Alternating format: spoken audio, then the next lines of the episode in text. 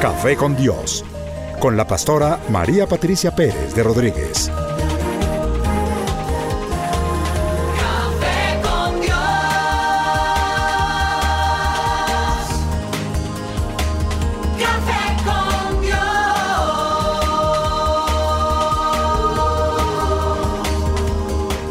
Comparte desde la sala de los pastores un café hablando de la verdad y revelación de la palabra de Dios. Un vivir diario de la Biblia en nuestros días, con la pastora María Patricia Pérez de Rodríguez.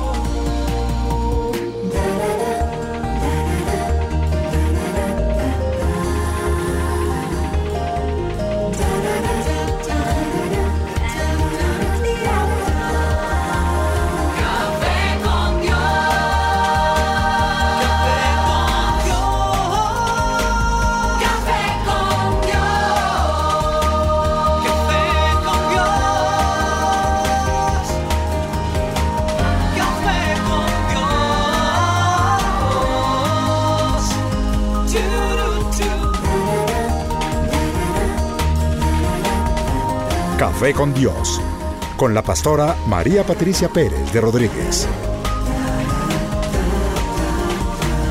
Café con Dios. Qué delicioso y bendecido momento estar de nuevo aquí con todos ustedes, disfrutando de un café y sobre todo disfrutando de la presencia del Señor. Para mí es un día nuevo y maravilloso, es un día donde se abren los cielos y podemos en- entender que Dios tiene grandes bendiciones preparadas para cada uno de nosotros. Tú ah, oigo como el eco cuando me dices, para mí también, claro, para ti también. Si tú eres un hijo de Dios, si tú amas a Jesús con todo tu corazón, si tú eres de esos que, que le siguen fervorosamente, para ti este es un día maravilloso. Si tú no, no sigues a Jesús, si tú no le conoces, pues qué hermosa oportunidad, no estás aquí por casualidad, pero me gustaría guiarte en una oración en que le pudieras decir, Señor Jesucristo, yo abro las puertas de mi corazón, de par en par, reconociendo que he sido un pecador y reconociendo que mi pecado me ha apartado de ti. Yo te ruego en esta hora, Señor, que limpies mi vida, que me cambies. Hay muchos que han estado orando, si tú eres real, Dios, si tú en verdad existes, por favor manifiéstate a mi vida. Bueno, esta es una manifestación de la gloria de Dios. No porque esté hablándote eh, yo ni ninguna persona, sino porque no llegaste a este momento por casualidad, sino porque el Señor orquestó todo para que prendiera la radio o tu computador o la manera en que te hayas podido conectar y pudieras estar escuchando. Este es un momento de salvación, este es un momento de vida eterna para ti. Entonces quiero que le digas, Señor, perdóname. De todo corazón te pido que me perdones y te pido que me limpies. Y yo sé, Señor, que tú eres Dios. Yo sé que tú eres Dios. Y dile, Señor, yo te pido que con tu sangre preciosa limpies mi pecado, que me laves de toda maldad. También te ruego que inscribas mi nombre en el libro de la vida y que de allí no lo borres jamás. Y nosotros como familia de Dios te damos la bienvenida a una nueva vida y a un nuevo día. Para todos los oyentes también, pues ustedes saben cuál es la temática del- del- de mi programa. Em, y para mí lo más importante es poder invitar al que hace que todo esto sea posible, al Rey de Reyes. Por eso es un café con Dios. Señor, nosotros te invitamos y yo te ruego que tú nos deleites con, esa delicia de tu presencia. Si tú estás aquí con nosotros, todas las cosas van a ser sencillas y fáciles. Tal vez algunos digan, no he tenido tiempo para buscarte. Pues Señor, este es un momento donde estamos buscando tu rostro, buscando tu presencia. Te clamo, Padre, para que toda la audiencia pueda entrar y disfrutar de este momento que estamos viviendo aquí y ahora contigo. Gracias, Señor, por todo lo que harás. Gracias, Señor, por favor, glorifícate en medio de nosotros. En el nombre de Cristo Jesús. Amén y amén. Amén. Amén. Amén.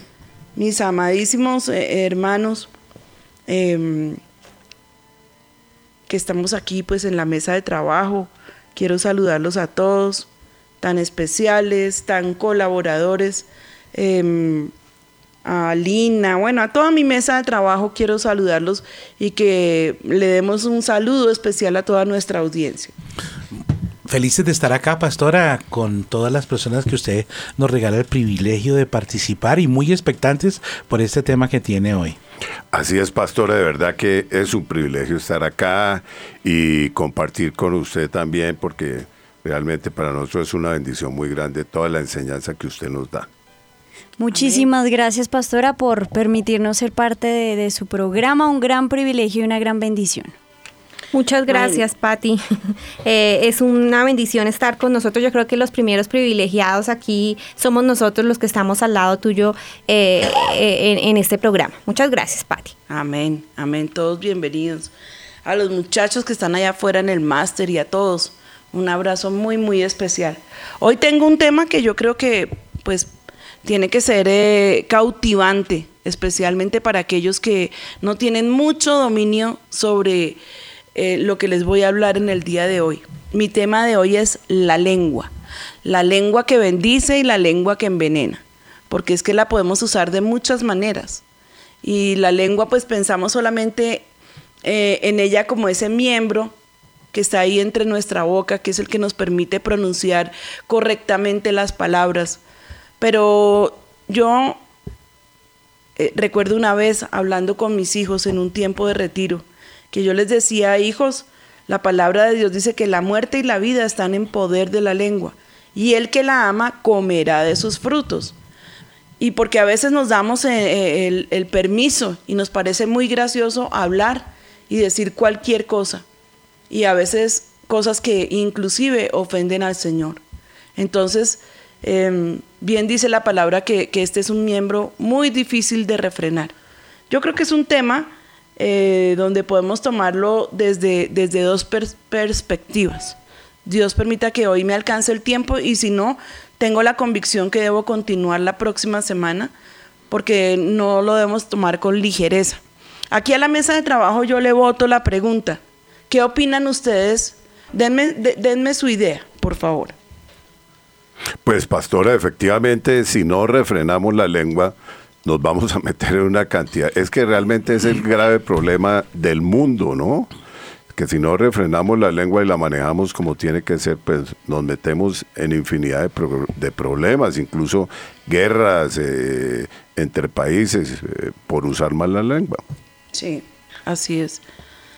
Ahorita estábamos calentando motores, pastora, y en el diccionario habla de darle a la lengua, comer lengua, hacerse lenguas, malas lenguas, morderse la lengua. Buena lengua. Sí, señora. Bueno, Y el pastor ha hablado de faldas lar- largas y Lenguas lenguas largas. y las uñas también, y el pelo. Pero ya sabía- sabemos a quién le pertenece. Bueno, yo tengo, o sea, es- este es, este es un, un programa que vengo preparando y vengo estudiando hace ratico, porque me parece que es de vital importancia para nuestra vida diaria. Hablemos no solamente de nuestro caminar en Cristo, hablemos de lo que hacemos a diario con nuestra lengua.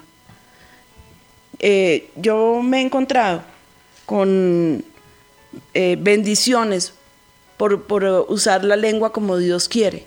Bien dice la palabra que hay, hay personas que, que con su lengua azotan. Pues no es el texto, no, es- no te lo estoy diciendo textualmente, pero pues la palabra de Dios lo dice. Pero hay, hay, hay lenguas que cuando se utilizan sanan el alma, son capaces de traer sanidad, son capaces de traer bendición, son capaces de, de liberar a una persona de una opresión bien terrible. Las palabras nos pueden envenenar, las palabras también nos pueden sanar. Las palabras comienzan y libran guerras, pero las palabras también pueden establecer la paz. Las palabras llevan a los hombres a cumbres del bien y las palabras pueden hacer caer a los hombres a las profundidades del mal. Esto fue algo que encontramos que me pareció muy importante citar. Voy a repetirte mi texto, Proverbios, Proverbios 18, 21. La muerte y la vida están en poder de la lengua, y el que la ama comerá de su fruto.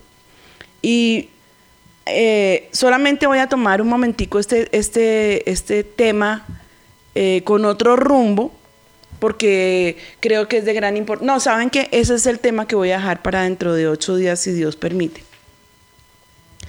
Si tú te das cuenta, Dios creó todo, absolutamente todo lo que es y existe con el poder de su palabra.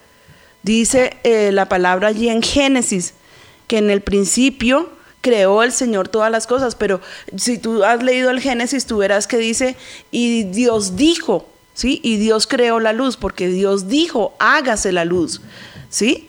O sea, para, para mostrarnos el Señor el poder que tiene la palabra, el poder que tiene el decir las cosas. Todo, toda la creación se hizo porque Dios dijo. ¿Mm? En Génesis dice que el, todo fue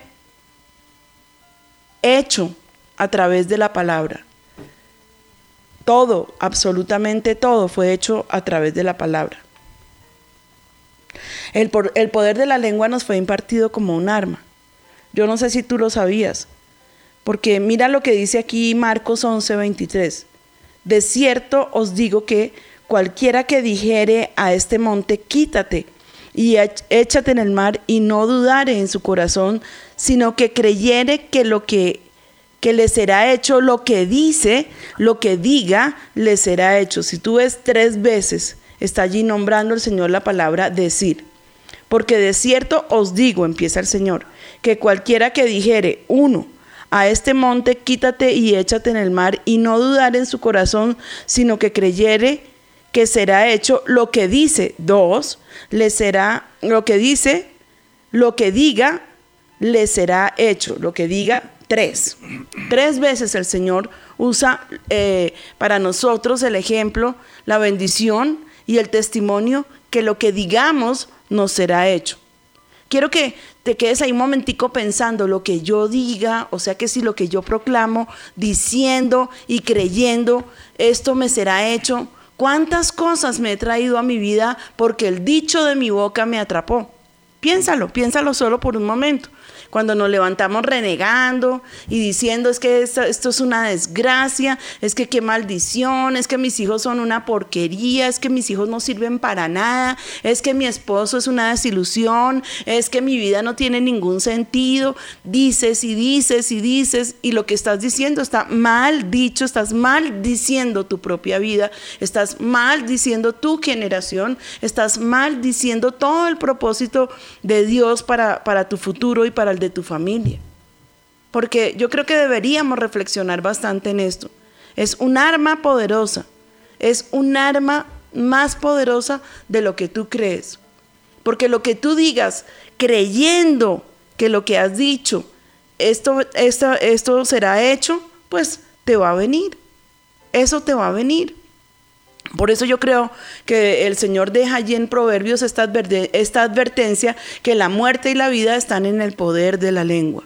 La muerte y la vida, lo que tú declares para vida, vida traerá. Lo que tú declares para muerte, muerte traerá. Lo que tú declares para bendición será bendecido.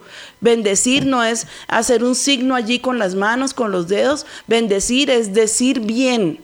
Es hablar como Dios habla, hablar como Dios es cuando se comunica con nosotros y en la palabra tú lo puedes ver todo el tiempo cuánto Dios nos bendice. Obviamente que si tú eres obediente, entonces encontrarás la bendición de Dios. Si tú eres desobediente, encontrarás la maldición de parte de Dios, porque Él profirió también maldición y juicio para aquellos que, que no obedecen a su palabra, que no están allí como en los parámetros divinos. Entonces, qué importante que tú puedas entender a partir de que empezamos este programa que eh, Dios está hablándote en esta mañana. Creo que sí, definitivamente Dios está hablándonos en esta mañana y creo que no solamente a ti, sino a mí, a todos los que estamos aquí en la mesa de trabajo. El Señor nos está haciendo reflexionar en las cosas que decimos. Amén. Yo Sí. te pregunto solo por un momento qué clases de hijos tienes. Para las personas que están, eh, que ya tienen sus hijos, que son, de pronto son niños y son rebeldes, o son jóvenes y son rebeldes, o son adultos y están en fracaso. ¿Qué cosas tú estuviste proclam- proclamando sobre ellos toda la vida? ¿Y cuál ha sido tu actitud acerca de tus hijitos? Porque hay muchachos que han crecido bajo el régimen de que jamás nada de lo que hagan será suficiente. Siempre, como decimos aquí en Colombia, es como que nos falta cinco para el peso. Nunca es suficiente. Nada de lo que hagas es suficiente. Si te sacas una excelente nota, que puede ser un 9,5, si te califican sobre 10, ah, muy bien, pero si hubieras podido sacar el 10. ¿m? Y si sacaste un promedio en la universidad de 4,8, sí, pero se había podido sacar un 5. Y si lograste ser médico, sí, pero usted podría ser el, el director de la clínica. O sea, nada es suficiente. Pero no es así para Dios. No es así para el Señor. Él nos mira con ese amor y con esa generosidad. Me encantan los salmos porque encuentra uno tantas riquezas en ellas. Hay un salmo eh, que dice eh, en un texto que dice que Él se acuerda que somos como el polvo y tiene misericordia de nosotros. Ese es nuestro papá. Él nos- no nos está pidiendo más de lo que podemos dar o tener. ¿sí? Él no te está pidiendo que tú hagas imposibles. Tú haz lo posible, que el Señor se encargará de lo imposible. Pero comience- comencemos todos hoy a reflexionar acerca de la lengua, de lo que decimos, eso que desatamos con nuestra lengua. Puede traer bendición y maldición, puede traer excelentes frutos o frutos terribles. Bien dice la palabra también que de la abundancia del corazón habla la boca. Y ahí sería muy importante pensar que, cuál es la abundancia de, de tu corazón. ¿En qué permites que, que tu corazón se ocupe? Novelas, ficción, inclusive, no sé si saben allí, aquí Orlando, Mauricio, de la, esta, esta secta de la cien- cienciología, ¿es que se llama? Sí, señora. ¿Y, Cienciología. y saben cuáles es el, el- el- las raíces de, la- de esa secta? No, señora. ¿No saben? No, No. señora. Bueno, según me estaban tratando de explicar mis muchachos en 10 minutos, eh, Juani, eh, ellos nacieron de la ciencia ficción, imagínense. De la ciencia ficción crearon una secta. Y yo digo, qué absurdo, Dios mío, qué absurdo que de algo imaginario, de algo que no existe, puedan crear toda una secta y tengan seguidores tan tontos que digan, sí, yo prefiero creer en esto, sí, esto, es, en esto es en lo que yo quiero creer. ¿Mm? Si nosotros miramos, la tierra prometida se conquistó en el- en- no en el momento en que Dios quería. Los espías que fueron a, ver la tierra llegaron hablando mal y contaminaron al pueblo con sus palabras y perdieron la guerra de una gran conquista, perdieron la oportunidad de haber entrado. Yo, yo me pongo a pensar qué hubiera pasado si, si Israel le obedece a Dios y entra en ese momento en la tierra. ¿Ustedes lo han pensado alguna vez?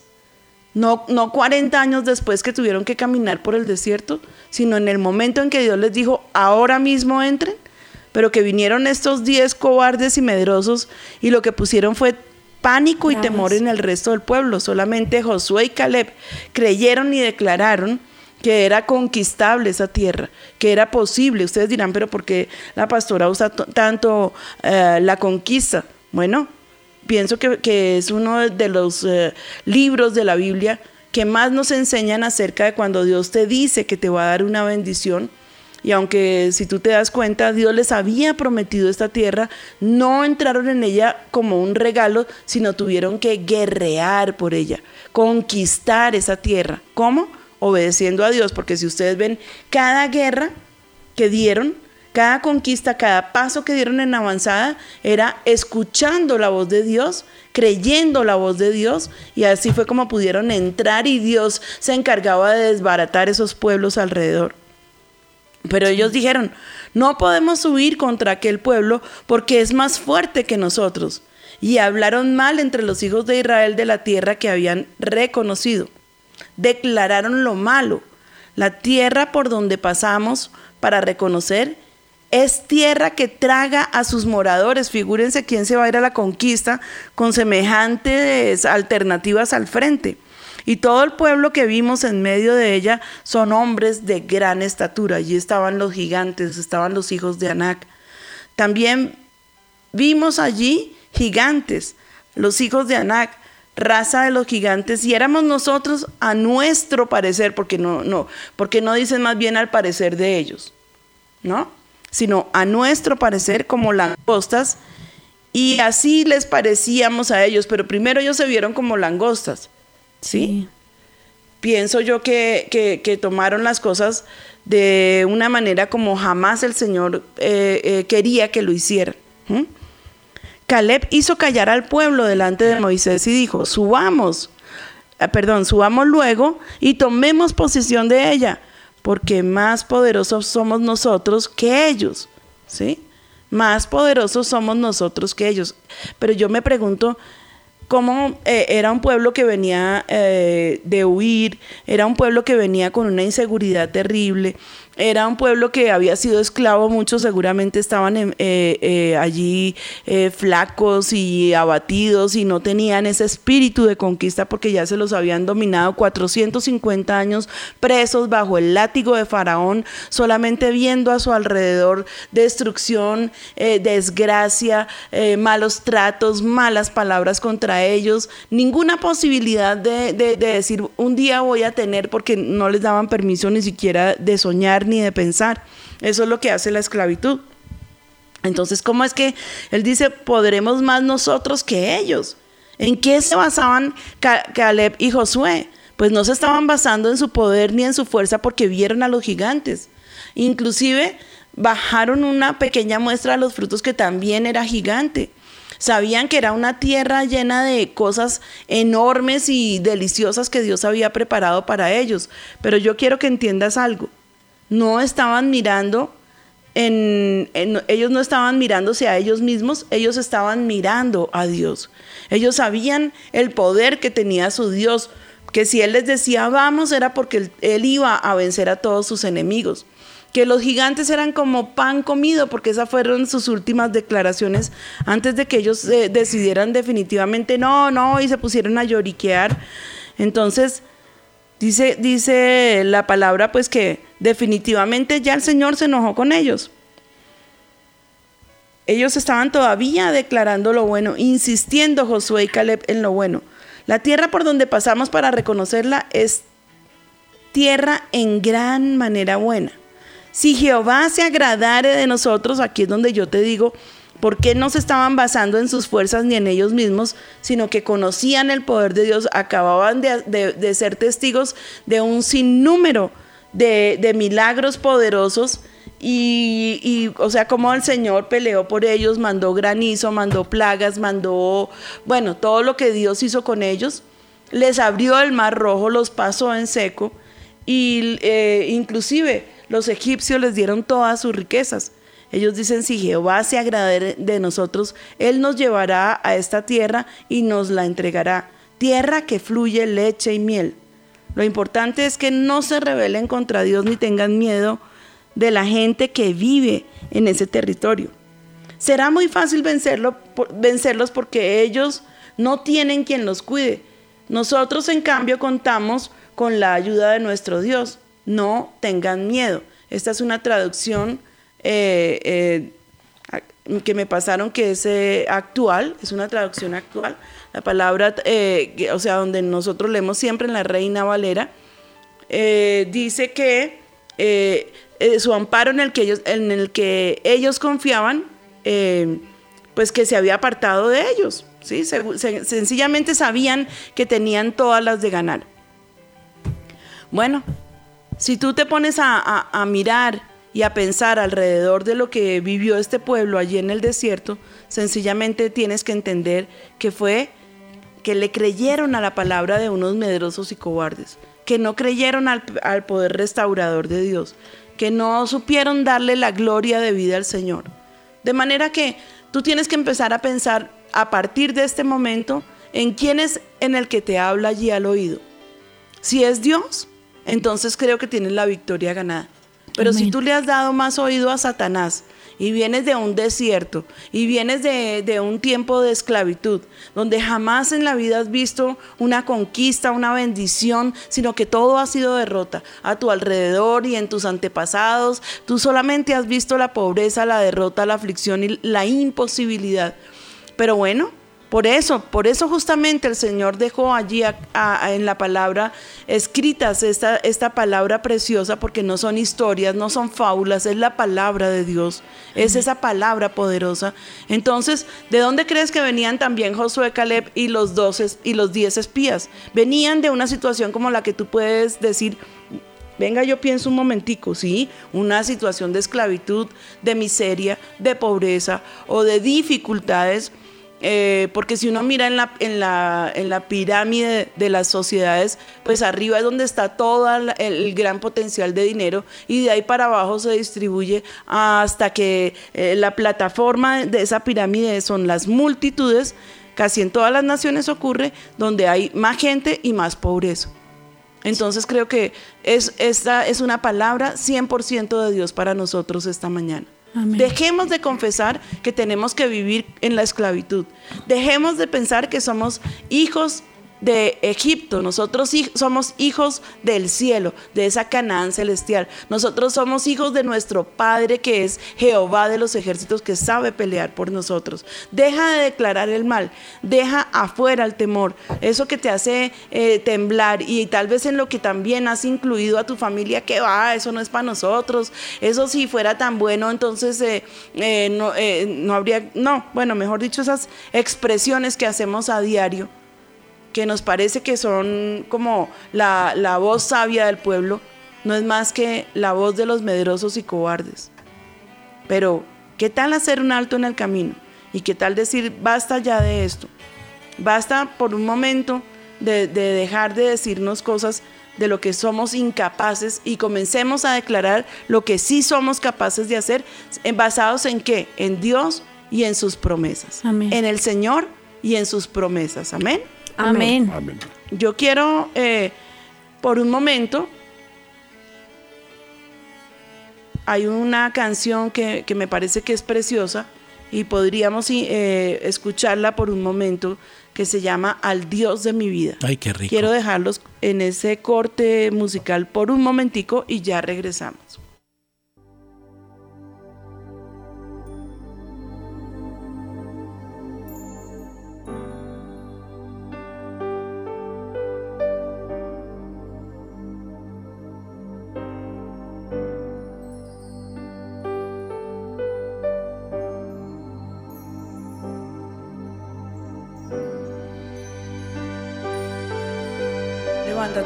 Al cielo.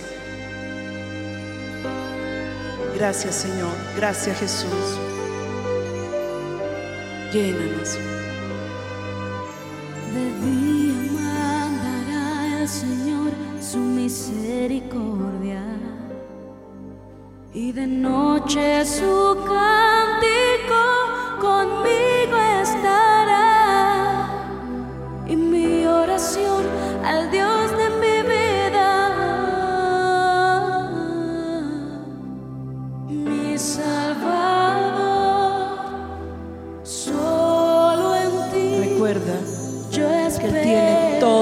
todo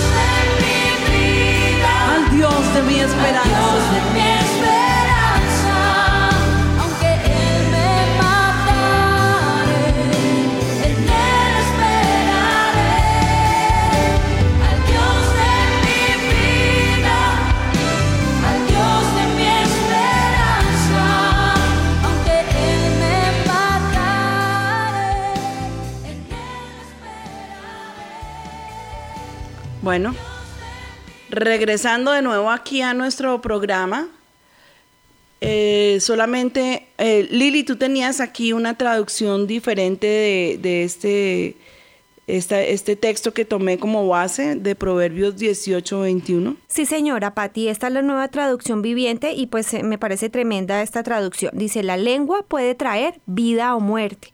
Los que hablan mucho cosecharán las consecuencias. Imagínate, tremendo. O sea, ese irnos en, en hablar y hablar y hablar. Yo conozco una persona con la que pues eh, eh, eh, hemos estado hablando en estos días y eh, habla y habla y habla y habla. Yo le decía, hermano, usted no se ha dado cuenta ni se ha puesto a pensar por qué el Señor le regaló dos oídos y una boca. Me decía, ah, como se queda como que, ah, oh. Porque es que Dios no quiere que hablemos tanto como que escuchemos. Dios quiere que, que- que nos demos a escuchar, a escuchar a la gente, a escuchar eh, el pensamiento de los demás y sobre todo escucharlo a Él. Tú estabas diciéndome algo ahorita, Orlando, eh, eh, acerca de, de lo que dice en Génesis, de que no es solamente que dijo, sino también que es un pensamiento. ¿Me sí, quieres aclarar? sí, señora. Eh, en hebreo, la primera vez cuando Dios dice, y dijo Dios en Génesis 1, la palabra en hebreo es amar, bonita, ¿no? Pero entonces dice que puede ser articular algo, pero también es cuando uno piensa algo. Y me llamaba la atención que uno muchas veces está hablando aunque no lo exprese al articularlo. Por ejemplo, uno lee y está hablando y uno no se da cuenta.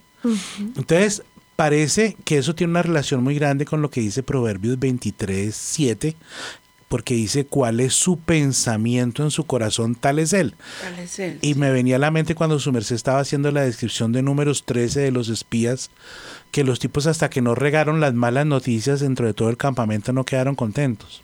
Sí, hasta que no pusieron en ellos el pánico para devolverse y no dejarlos avanzar, no estuvieron contentos. Pero son gente, son, esa gente es usada por el diablo, esa gente usada por Satanás. Por eso nosotros aprendimos que en nuestras, en nuestras conquistas no nos debemos unir a los medrosos ni a los cobardes. Y aquí hago un paréntesis para los pastores. De pronto eh, hay, hay por ahí algún pastor escuchando el programa. Yo me acuerdo cuando el Señor nos dio la orden de salir al centro de convenciones y hacer nuestro primer servicio de milagros. Y entonces Ricardo no estaba en Bogotá, él estaba en la iglesia de Medellín. Y él me dijo, ah, no, Dios nos había dado la orden de ir al mejor centro de convenciones que había en Bogotá, porque el, Señor lo que quería era que le diéramos altura al ministerio, a Él, de magnificarlo, de mostrarle al pueblo de Dios que no éramos un pueblo miserable, porque hasta donde yo recuerdo, todo se hacía para la gloria y honra. No sé si te acuerdas, a- eh, eh, Orlando. Sí, y para la gloria y honra era que si te regalaban una silla, eh, en cambio de que tuviera las cuatro patas, pero así tuviera tres de arrimarle ladrillos, gloria a Dios. Sí, Yo digo. ¿y en, en qué podemos glorificar al Señor así? Bueno, este fue un ministerio que Dios escogió para de, eh, de pronto mostrar la grandeza y la magnificencia del Señor y no solamente eh, de Él, sino que, él- eh, que Él se merece ser exaltado con las mejores cosas que hay sobre la tierra porque Él es el dueño de todo. Uy, sí. Entonces estábamos en una reunión que llamábamos nosotros Noches con Jesús. Y nos reuníamos todas las noches a orar, a adorar, a esperar, a callarnos, a hacer silencio, a escuchar su palabra, a escuchar su voz.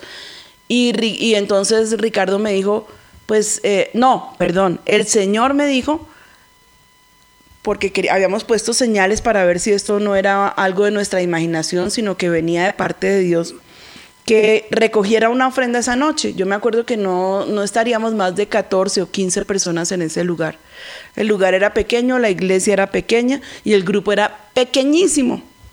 Entonces, eh, pues yo les conté la, la- la palabra que Dios nos había dado, que nos había eh, dado la orden de ir a, y alquilar el mejor auditorio. Ya habíamos hecho cuentas y costaba 530 mil pesos. 530 mil pesos alquilar esa noche allí en el centro de convenciones y pues no teníamos ese dinero. Yo me acuerdo que pagábamos un arriendo muchísimo más barato por, por nuestro lugar donde nos congregábamos que por este lugar que íbamos a alquilar por una noche para hacer el primer servicio de milagros. Y yo les dije, bueno, vamos a hacer algo, vamos eh, a repartir unos papeles y el que quiera, entonces puede anotar allí en el papelito lo que, con lo que quiere ofrendar, lo reunimos a ver si podemos salir o no podemos salir al centro de convenciones. No, no si podemos, sino eh, pues es una señal. No se los dije, pero para mí era, para nosotros era una señal. Y se levantó una señora y dijo, hermana, perdóneme, yo no estoy de acuerdo, ¿por qué no lo podemos hacer aquí en nuestra iglesia?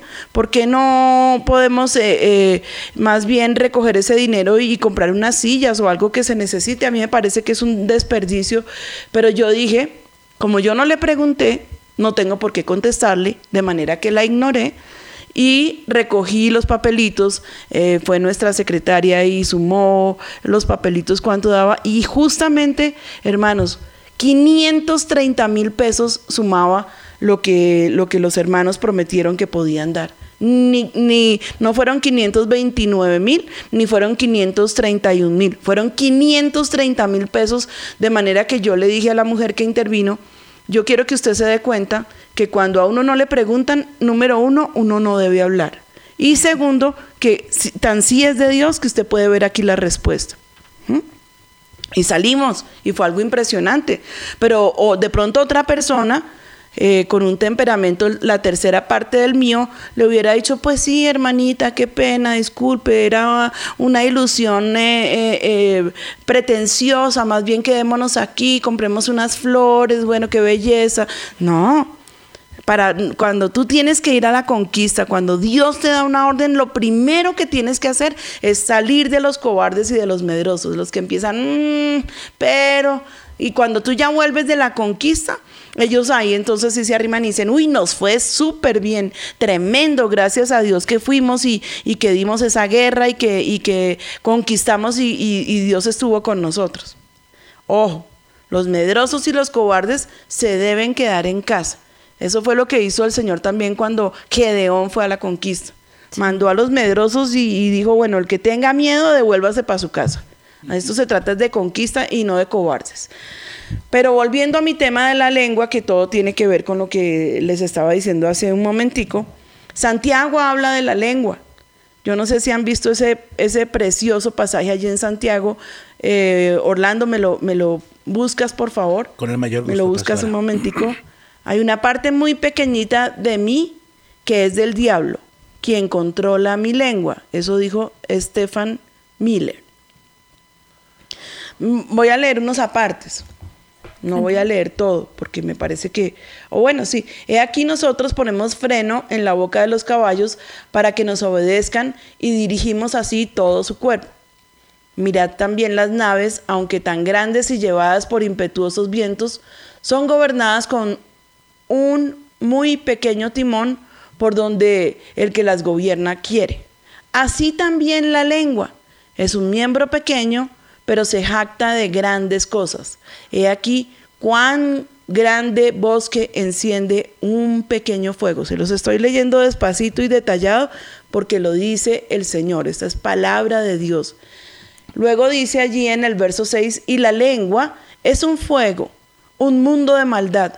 La lengua está, en- está puesta entre nuestros miembros y contamina todo el cuerpo e inflama la rueda de la creación y ella misma es inflamada por el infierno.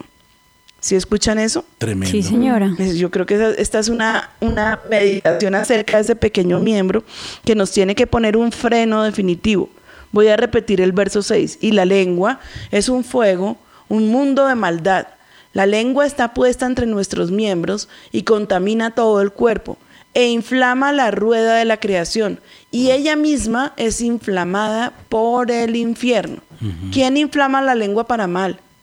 El infierno, Satanás y sus demonios. Porque toda naturaleza, naturaleza de bestia y de ave y de serpiente y de seres del mar se doma y ha sido domada por la naturaleza humana, o sea, por el hombre.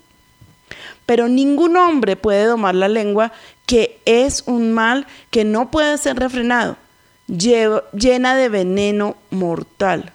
Qué tremendas palabras, qué palabras más, más eh, dolorosas cuando hacemos lo malo. Con ella bendecimos al Dios y Padre y con ella maldecimos a los hombres que están hechos a la semejanza de Dios. Ojo, porque es cuando decimos, ah, ese pobre tonto. Ah, no, es que ese sí es que es que es mucho, bueno, lo que se nos ocurre, ¿sí? Cuando toda, toda, todo ser creado por Dios ha, hecho, ha sido hecho a su semejanza.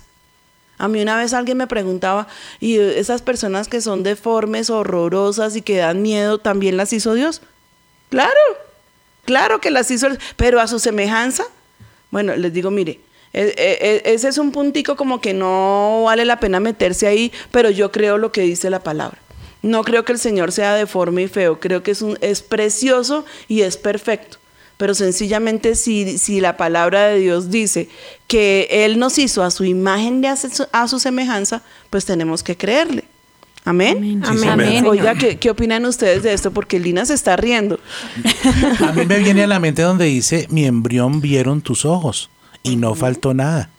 Sí, y lo mismo ahí en, en, en Job es que, que dice que él nos entretejió en el vientre de nuestra madre y pues no sé, le, cabe- le queda a uno como la incógnita, ¿será que también ellos son la imagen de Dios, pero pues Dios los, los, los hizo con un propósito, ¿no? Y mira las mamás, para una mamá su hijo es bello, así Es- para los demás sí, no es lo sea. bello, sí. Pastora, cuando usted estaba leyendo el verso 6 de este capítulo 3 de Santiago, me llamó algo la atención en otra versión. Dice, de todas las partes del cuerpo, la lengua es una llama de fuego.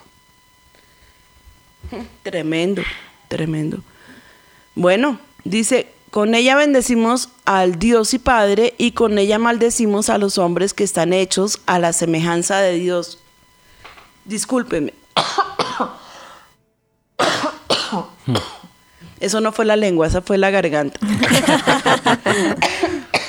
Eso les muestra cómo somos de humanos, qué cosa tan terrible, hágame el favor. Dice el verso 10, de una misma boca procede bendición y maldición. Hermanos míos, esto no debe ser así. Yo recuerdo una mujer hace, hace, bueno, eso fue como una pesadilla en nuestra familia y en nuestra vida.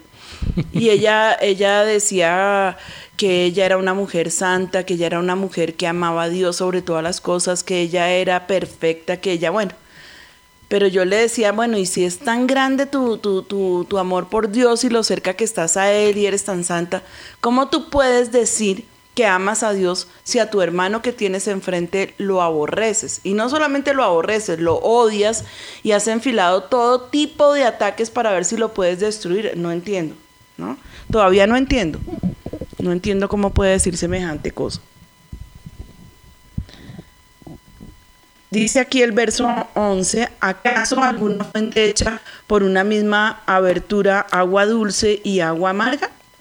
¿Puede una fuente de agua, piénsenlo, echar aguas dulces y aguas amargas al mismo tiempo? Hermanos míos, ¿puede acaso la higuera producir aceitunas o la vid higos? Así también ninguna fuente puede dar agua salada y dulce. Amén. ¿Lo Amén. tenemos claro? ¿Lo entendemos? Uy, fuerte, señora. fuerte ese versículo. Es, es bien tremendo, o sea, nosotros no nos podemos dar ahí como lo, a la ligereza de hablar de la gente, de desacreditarla, de, bueno, y, y hablemos del chisme. No, dejemos al chisme un ratico porque a él también le toca su turno. Santiago habla de la lengua como un freno. Uno es dueño de lo que calla y esclavo de lo que dice. Estas son frases que encontramos. Un timón. Yo maté nuestra relación, la traspas- le traspasé el corazón con mi lengua y luego la empujé al precipicio. Esto lo dijo Jeff Lindsay. Una mujer del flujo de sangre creyó, habló y recibió exactamente lo que dijo. Si tocare el borde de su manto, seré sana. Tremendo. ¿Mm? ¿Me están escuchando? Sí, Sí, señora, señora. perfecto. No, yo decía era la audiencia. También. Porque ustedes aquí, obvio, Acá al piecito. dice Santiago, bueno, Santiago también habla de la lengua como una chispa. La mejor ocasión para permanecer en silencio es cuando sientes que si no hablas te estallas. Esa está buenísima, esa está genial. Ahora sí le llegó el tiempo y su momento al chisme. Sin leña se apaga el fuego y donde no hay chismoso cesa la contienda. Esto sí ha sido para nosotros el proverbio, o sea, de todos que son tan sabios, pero este ha sido por elección uno de los que nos, nos ha marcado para el ministerio. Cuando vienen las divisiones, cuando eh, viene el dolor, cuando viene el maltrato, cuando viene el abandono, cuando, bueno, lo que quiera que sea que venga, si tú apartas al chismoso, hasta ahí llega la contienda. Sí. Nosotros cuando hemos tenido que enfrentar gente que, bueno, que se fue con malas intenciones, que se le dio amor, que se le trató con ese cariño, que se le pastoreó y salen y después afuera comienzan a echar piedra y a, maldecirnos y a decir cosas que, que- jamás nosotros di- dijimos y a tergiversar todas las cosas para, mm, podríamos decir, justificar su pecado y su maldad. Esto es lo que hacemos. Ay, sí sabe que fulanito que salió está diciendo, hermano, te voy a pedir el favor de que nunca vuelvas a hacer eso. Quédate callado, no me interesa. No me interesa que tú vengas a, ponerle allí leña al fuego. No queremos escuchar nada. Y con eso las cosas se sanan rapidísimo. Y eh, apartado el chismoso, se acaba la contienda. El hombre perverso levanta contienda y el chismoso aparta a los mejores amigos. Esto también lo encuentras en Proverbios 16, 28. El que anda en chisme descubre el secreto, mas el espíritu fiel lo guarda todo. Proverbios 11, 13. Ahí, aquí me encontré una anécdota que me pareció increíble y se las voy a leer. Se llama Las Tres Rejas. El joven discípulo de un sabio filósofo llega a casa de este y le dice, oye maestro, un amigo tuyo estuvo hablando de ti con malevolencia. Espera, lo interrumpe el filósofo. ¿Ya has hecho pasar por las tres rejas lo, que vas a contarme? Tre- ¿Las tres rejas? Sí, la primera es la verdad. ¿Estás seguro de lo que quieres decirme es absolutamente cierto? No, lo oí comentar a unos vecinos. Al menos lo habrás hecho pasar por la segunda reja, que es la bondad. ¿Eso que deseas decirme es bueno para alguien? No, en realidad no, al contrario. Ah, vaya. La última reja es la necesidad.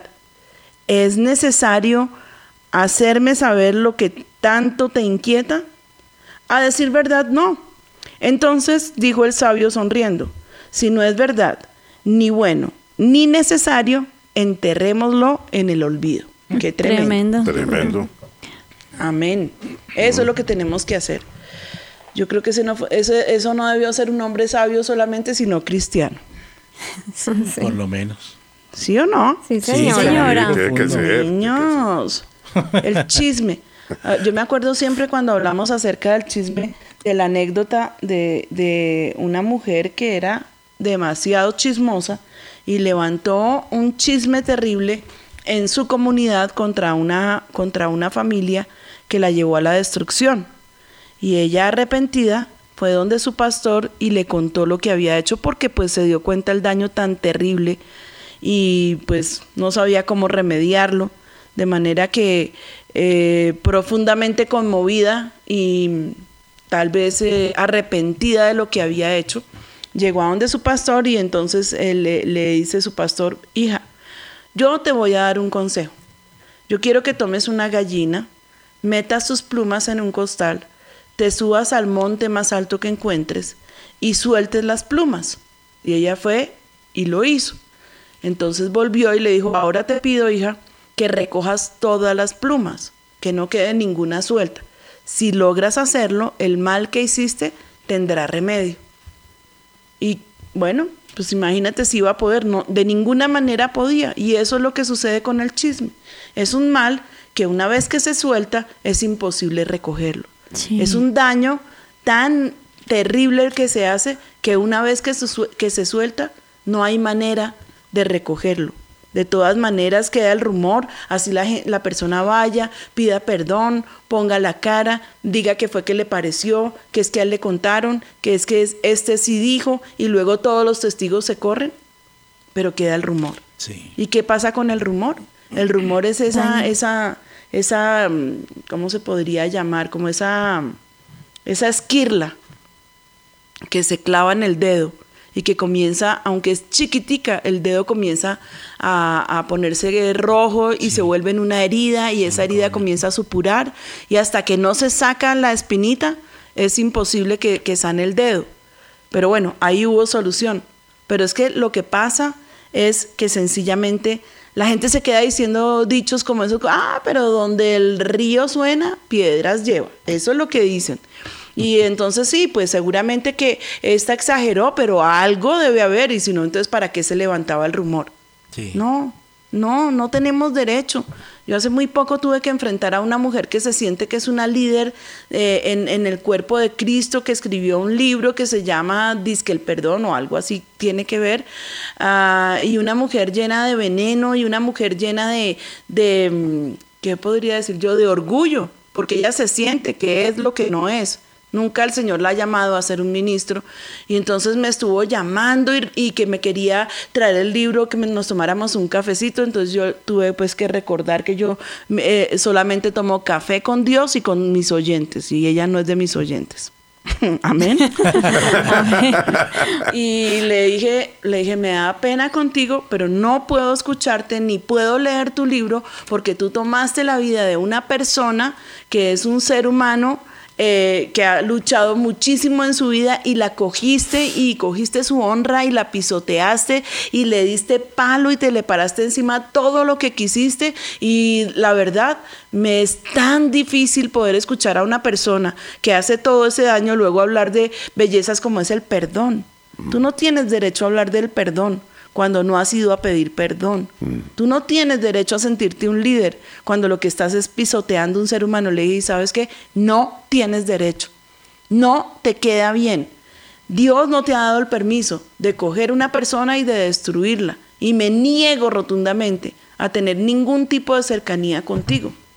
Porque es que de verdad que el mal que hizo, pues eh, ella, ella creyó que no, pues ella tenía toda la razón, ella tenía toda la verdad.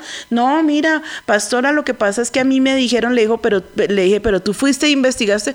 Casualmente la gente llegó a mi oficina, uno detrás del otro, detrás del otro, a darme mal testimonio y hablaste con la persona direct- No, mira, mira, no tengo nada que hablar contigo.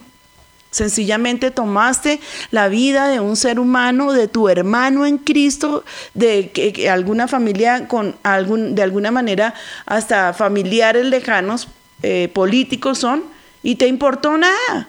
Y lo tomaste y, y barriste el piso con él. Tengamos mucho cuidado. Tengamos muchísimo cuidado. Yo sé que me queda muy poquito tiempo. El tic-tac está sonando aceleradamente. Pero lo que pasa es que quiero terminar mi tema y pues no sé, eh, o vamos a dejarlo para dos programas porque Yo creo, ya pastora.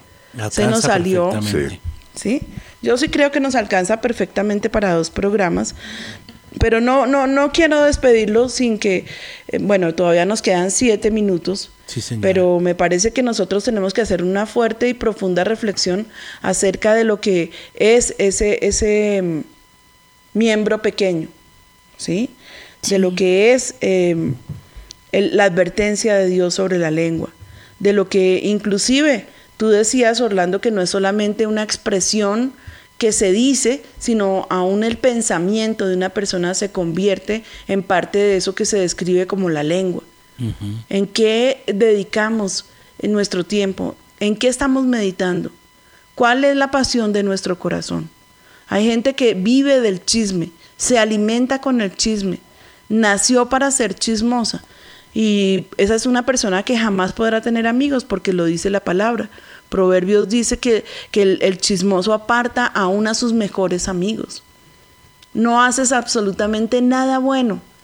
Y cuando vayas a hablar de una persona, me parece que primero deberías entrar en, una seria reflexión, deberías decirle al Señor, eh, como, bueno, como este, este gran cristiano, yo ya lo cambié de- de filósofo y sabio a cristiano.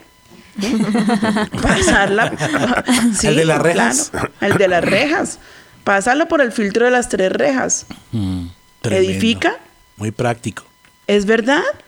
¿Conviene? Y si no, y si ninguna de las, ninguna de las anteriores, entonces mejor quédate callado. Olvídalo. Sí. Y yo también, pues sé que es un dicho eh, popular, pero, pero que dice, si no tienes nada bueno que decir, mejor cállate. ¿Sí? Sí. O- no hay nada que tú puedas decir de una persona que sea bueno, mejor cállate. ¿Mm? Toma control sobre tu lengua, porque el que quiere amar la vida y ver días buenos, refrene su lengua del mal y sus labios no hablen engaño. Primera de Pedro 3:10.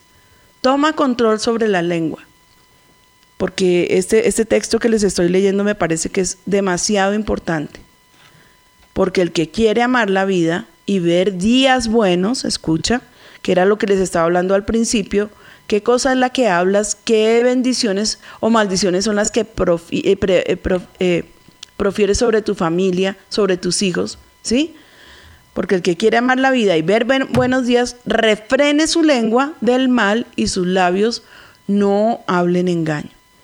Entonces, también quiero casi que concluir con, con ese texto que dice que de la abundancia del corazón habla la boca.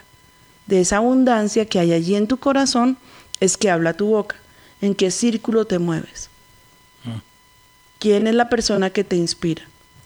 ¿Cuál es, eh, cuál- o sea, le has dado acceso a qué para bendecir y edificar tu vida y tu familia? ¿Estás empezando a vivir? ¿Eres un jovencito tal vez, una jovencita? Quiero hablarte a tu corazón. ¿Qué estás permitiendo que alimente tu vida?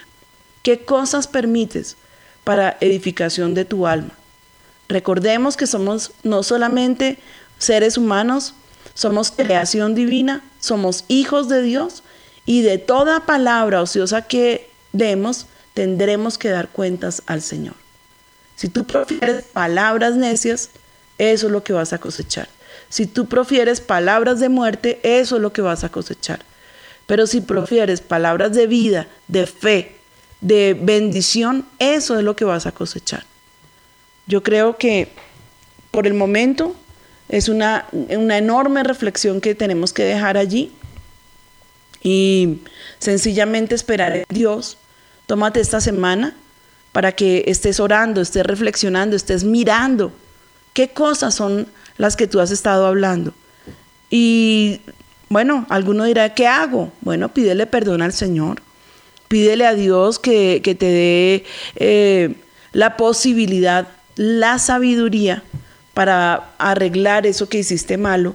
Si sabes que has dañado personas con tu eh, falsedad y con tu mal testimonio, con cosas que has dicho que le- les han herido, búscales y de todo corazón pídeles perdón.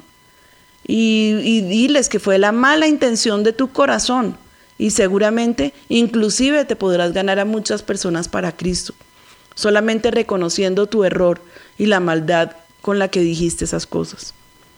Yo espero en el Señor que este, eh, este programa sea de edificación. Y espero en el Señor que la próxima semana podamos tener ese segundo como, como visaje de lo que yo quiero enseñarles con respecto a la lengua. Yo no sé si la, en la mesa de trabajo aquí alguno de mis compañeros tiene algo que agregar o que decir, porque nos vamos a despedir en breves minutos. Pastora, le puedo leer una partecita muy cortica que yo sé que a su merced le gusta mucho la poesía. Este Sí. es un poema de Amado Nermo y dice así: Muy cerca de mi ocaso yo te bendigo, vida, porque nunca me diste ni esperanza fallida, ni trabajos injustos, ni pena inmerecida, porque veo al final de mi rudo camino que yo fui el arquitecto de mi propio destino. Si extraje la miel o la hiel de las cosas, fue porque en ellas puse hiel o mieles sabrosas. Cuando planté rosales, coseché siempre rosas. Amén, tremendo, tremendo, sí, como dice la palabra, ¿no? Orly, Mauricio, todos. No podemos eh, eh, sembrar eh, ortigas, bueno, o como decimos nosotros aquí, no esperes que, que el, que, el manz- que el olmo te dé manzanas, imposible. Lo que siembres vas a cosechar. Bueno, mis amados, me complace enormemente haber estado una vez más con ustedes en este delicioso café con Dios. Les amo con todo mi corazón. Mi oración por ustedes, que la haré en un segundo, eh, pues es con respecto al tema, pero quiero que tomes un momento, un tiempo, para mirar a otra cosa que no sean las cuatro paredes en las que estás encerrado, el computador o cualquiera de las cosas que estés haciendo, sino que Dios permita que te puedas asomar a una ventana y ver la grandeza de tu Dios, que te puedas asomar un momentico si te toca salir a, a la puerta de- de tu oficina, donde quiera que estés y mirar hacia el cielo y poderle decir gracias Dios porque tú eres grande y en tu grandeza creaste, hiciste una creación perfecta que es el hombre. No tengo ningún derecho a pisotearlo con, la, con las cosas que yo pienso y siento de él. No somos ninguno perfectos, pero tú Señor nos hiciste, tú Señor nos creaste.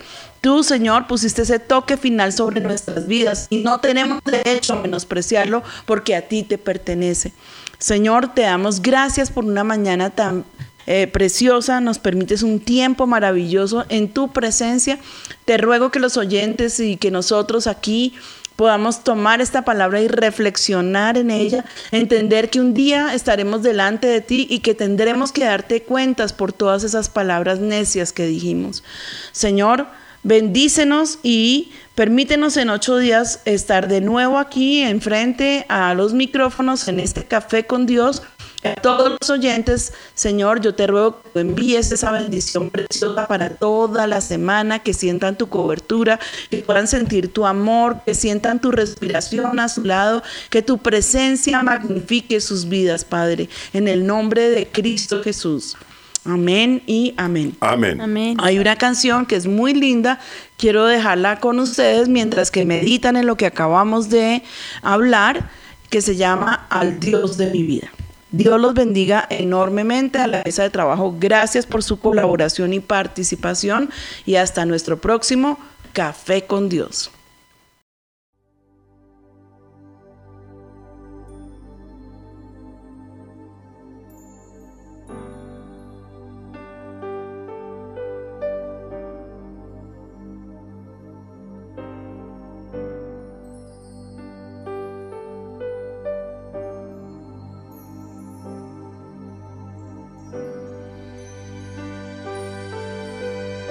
Tus manos al cielo.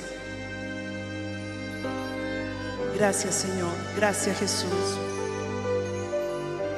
Llénanos. De día mandará el Señor su misericordia y de noche su cántico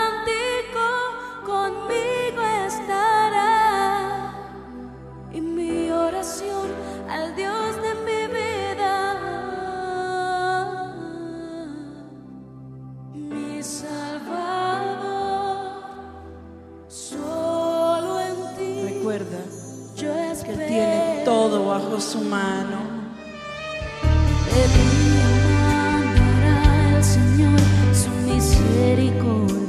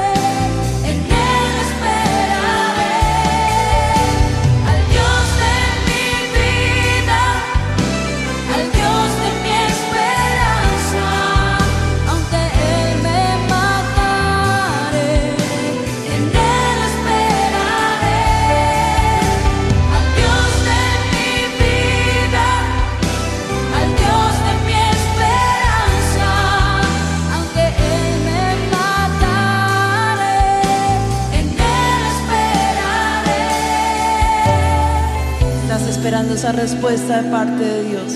Y no siempre suele ser sí. Él conoce mejor lo que es bueno para nosotros. Pero no te desanimes y no te desesperes.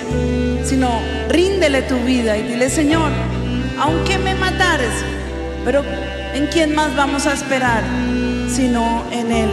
Él es tu fortaleza y Él es tu confianza. Y si tú ves, este texto lo tomamos del libro de Job. Y todo lo que quería el Señor era una ocasión para bendecir a Job al doble de lo que tenía.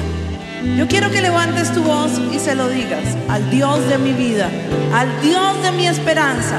Aunque Él me matare, en Él.